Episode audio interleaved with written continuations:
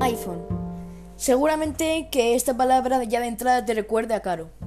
Pues ya no tanto, porque Apple sacó el 24 de abril un nuevo dispositivo móvil barato, el iPhone SE 2, de segunda generación.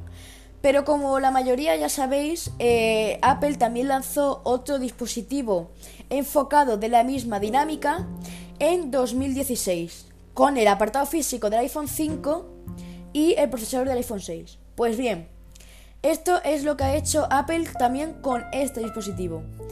El iPhone SE tiene el chip más potente que hay ahora mismo eh, en el mundo de los smartphones, el A13 Bionic, que es el mismo chip que cuenta con el, eh, el iPhone 12 eh, Pro y 12 Pro Max y el iPhone 11 también. Bueno, pues aparte de contar eso, tiene el tamaño popular de los iPhone y eh, es decir, el del iPhone 7, 8, 6S e incluso 6. Y un precio más asequible.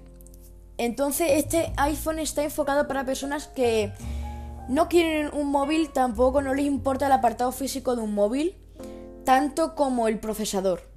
Es decir, les importa más el, procesador, que el, eh, el, apartado físico del móvil. Porque lo que hicieron, por ejemplo, con el, con el SE de primera generación fue esto. Eh, el, mismo apartado físico que el iPhone 5 y el procesador del 6.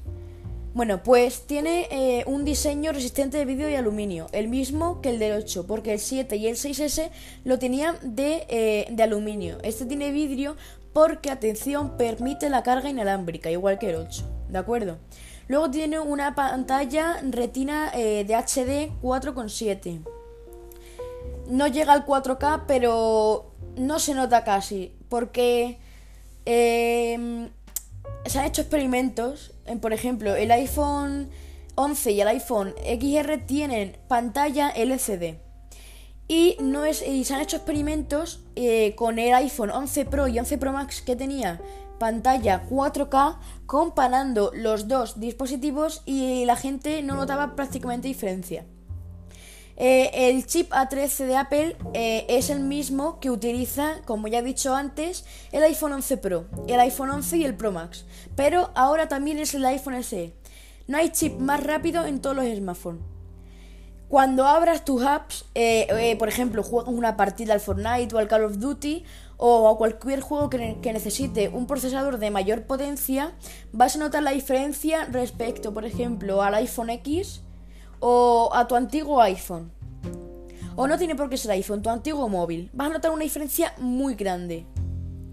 Luego, el procesador también en el apartado de cámaras tiene un papel muy importante porque eh, cuenta prácticamente con la misma cámara que tiene el iPhone XR tiene un sistema avanzado que incluye el modo retrato gracias al chip A13. Porque difumina el fondo y con solamente una cámara. No hace falta dos cámaras para que una desenfoque y otra enfoque. Luego también tiene control de profundidad en el modo retrato. Es decir, tú puedes, eh, regular eh, cómo quieres que se difumine la, la profundidad o eh, cómo quieres que, se enfoque a la persona que estás haciéndole la foto o que te está haciendo tú. Luego, eh, tiene una mejor iluminación en la cámara selfies. Tiene efectos de estudio y ajusta la intensidad de iluminación cada por cada sujeto para que brille con luz propia. Es decir, que si quieres hacer una foto profesional, no prácticamente no te va a hacer falta luces, ni focos, ni nada. Porque este iPhone, gracias al chip A13, pues lo hace. Y luego eh, también ha mejorado en, el apartado de cámara el HDR, la sombra y el contorno. El HDR inteligente de la última generación reconoce una cara en cuanto la ve. Eh, por un lado, adapta la luz ambiental para que los contornos y los tonos de piel queden increíblemente naturales. Por otro, realiza los detalles de las luces y las sombras del fondo. El resultado son imágenes que te quedarán grabadas en la retina. Bueno, hablando también de, enfocar caras, quiero decir que este iPhone también se ha quedado atrás, que no es un problema, pero se ha quedado atrás en el sentido del reconocimiento facial.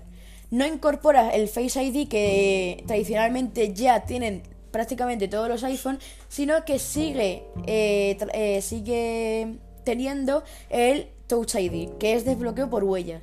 Pero yo, conforme he visto este dispositivo y he probado el sensor de huellas, no me ha parecido lento, es decir, es igual de fiable prácticamente que el Face ID. Entonces, eso no es un problema, ¿de acuerdo? Luego, el vídeo. El vídeo es de alta definición, puedes grabar en 4K, ¿de acuerdo? Aunque la batería de este iPhone, tengo que decir que, bueno, no es mala batería, sino que no se han centrado tanto en la batería, sino que a lo mejor tienes que meterle, no te aguanta un día entero la batería, sino que tienes que meterle un chute de, con el cargador por a media tarde, pero eso no es, no es, no es inconveniente porque tiene carga inalámbrica. Entonces, si algún familiar, amigo o alguien conocido tiene un dispositivo con carga inalámbrica, pues perfecto. Bueno, eh, vamos a hablar del vídeo. El vídeo en 4K tiene una definición cuatro veces mayor que el formato 1080p HD. Es decir, Puede grabar en 1080p o en 4K, aunque claro, 4K gasta más batería. Además, el rango dinámico ampliado añade nuevos matices a las luces y a la sombra. Bueno, si por ejemplo eh, estás haciendo una foto, eh, eh, incorpora una nueva función de que si estás haciendo una foto y de repente quieres grabar un vídeo, pues porque crees que, esa, función o crees que, que esa foto quedaría mejor en vídeo, pues con solamente eh, deslizar del botón de foto a un lado puedes cambiar directamente al vídeo. Esta es una nueva función que incorporan solamente las los últimos modelos de iPhone que se llama Kick Take. Que es, si vas a hacer una foto y de pronto la situación te pide un vídeo, grábalo al instante, con solo mantener pulsado el disparador y deslizar hacia la derecha.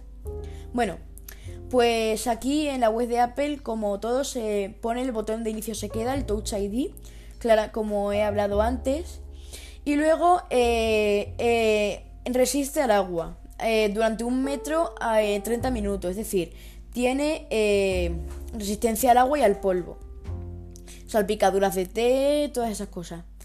Luego la, la batería, pues como he dicho antes, que es de 18, de 18 voltios y pues no hay mucho más que decir, la verdad diseñado para iOS 13, es decir, tiene realidad virtual, me refiero, tiene eh, la cámara realidad virtual, como por ejemplo tiene el iPad mini o tiene el iPhone XR, iPhone 11, iPhone 11 Pro, y luego está disponible en tres colores, negro, blanco y rojo, pero eh, hay, una, hay una diferencia que lo diferencia de todos los iPhone anteriores de que tiene su formato físico, me, refiero.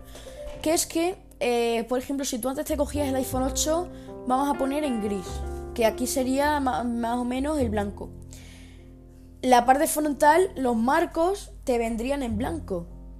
Pero aquí todos los marcos vienen en negro, ya te lo cojas en, blanco, negro o rojo.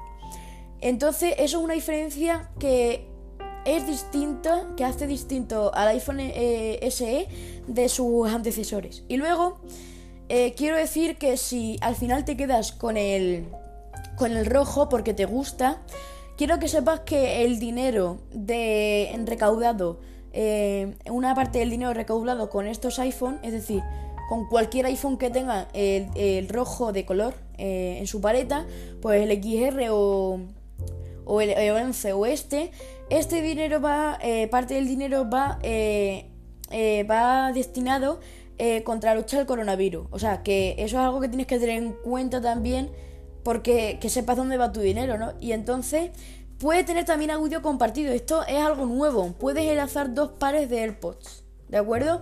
Eso está bien.